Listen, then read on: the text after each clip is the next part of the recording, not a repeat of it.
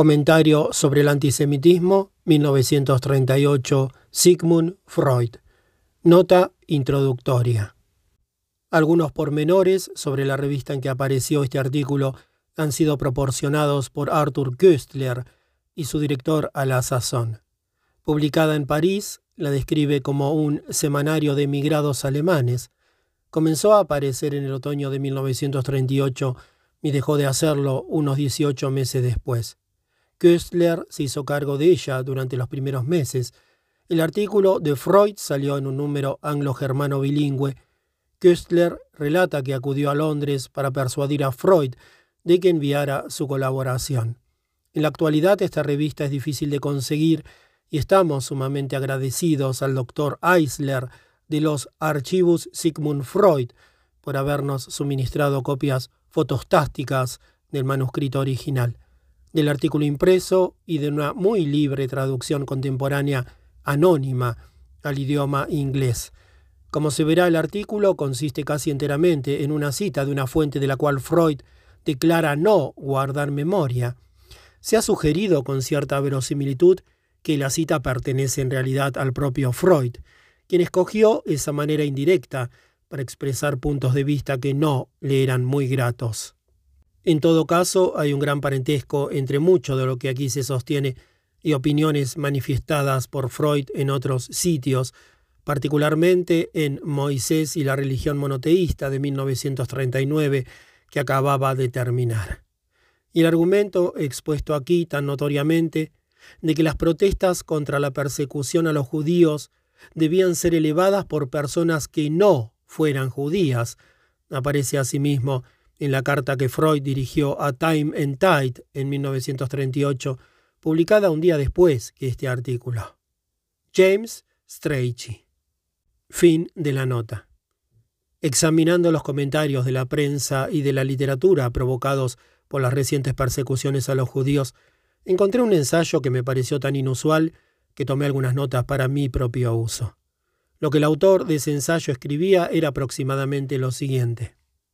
A modo de prólogo, debo explicar que no soy judío y por ende no me impulsa a hacer estas observaciones ningún propósito egoísta. Pero he sentido vivo interés por los excesos antisemitas actuales y he dirigido particular atención a las protestas contra ellos. Estas protestas vienen de dos direcciones, la eclesiástica y la laica. Las primeras en nombre de la religión, las segundas apelando a la humanidad. Las primeras fueron escasas y llegaron tarde, pero lo cierto es que llegaron, y aún su santidad el Papa elevó su voz. Confieso que eché falta algo en las manifestaciones provenientes de ambos lados, algunas cosas al principio y otras al final. Intentaré proporcionarlo ahora. Pienso que todas esas protestas podrían ir precedidas por una introducción especial que dijera, es verdad, tampoco a mí me gustan los judíos. Me parecen en cierto modo extraños y antipáticos. Tienen muchas cualidades desagradables y grandes defectos. Pienso también que la influencia que han ejercido en nosotros y en nuestros asuntos ha sido, sobre todo, negativa. Su raza, comparada con la nuestra, es evidentemente inferior. Todas sus actividades hablan en favor de ello. Y después de esto, lo que en realidad contienen estas protestas podría continuar sin que hubiera discrepancia alguna. Dos puntos. Pero nosotros profesamos una religión de amor. Debemos amar como a nosotros mismos, incluso a nuestros enemigos. Sabemos que el Hijo de Dios dio su vida en la tierra para redimir a todos los hombres de la carga del pecado. Él es nuestro modelo y por consiguiente consentir que los judíos sean insultados, maltratados, robados y sumidos en la miseria es pecar contra su intención y contra los mandamientos de la religión cristiana. Debemos protestar contra esto sin tener en cuenta si los judíos merecen poco o mucho este trato. Los escritores laicos que creen en el Evangelio de la humanidad protestan en términos similares. Confieso que no me ha satisfecho ninguna de estas manifestaciones. Aparte de la religión de amor y humanidad, hay también una religión de verdad que ha salido mal parada de estas protestas. Pero lo cierto es que durante muchos siglos hemos tratado injustamente a los judíos. y que continuamos haciéndolo al juzgarlos injustamente. Cualquiera de nosotros que no empiece por admitir nuestra culpa no ha cumplido con su deber en esto. Los judíos no son peores que nosotros. Tienen otras características y otros defectos, pero en conjunto no tenemos derecho a despreciarlos. Incluso en algunos aspectos son superiores a nosotros. Ellos no necesitan tanto alcohol para hacer la vida tolerable. Son muy raros entre ellos los crímenes brutales, los asesinatos, los robos a mano armada y las violencias sexuales. Siempre han concedido gran valor a las realizaciones e intereses intelectuales.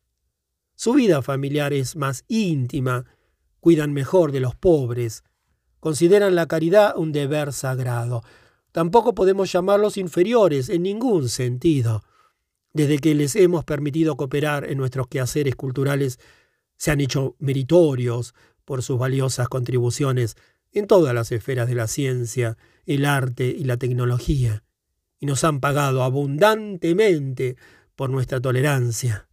Así pues, cesemos por fin de hacerles concesiones como si fueran favores cuando ellos tienen derecho a que se les haga justicia.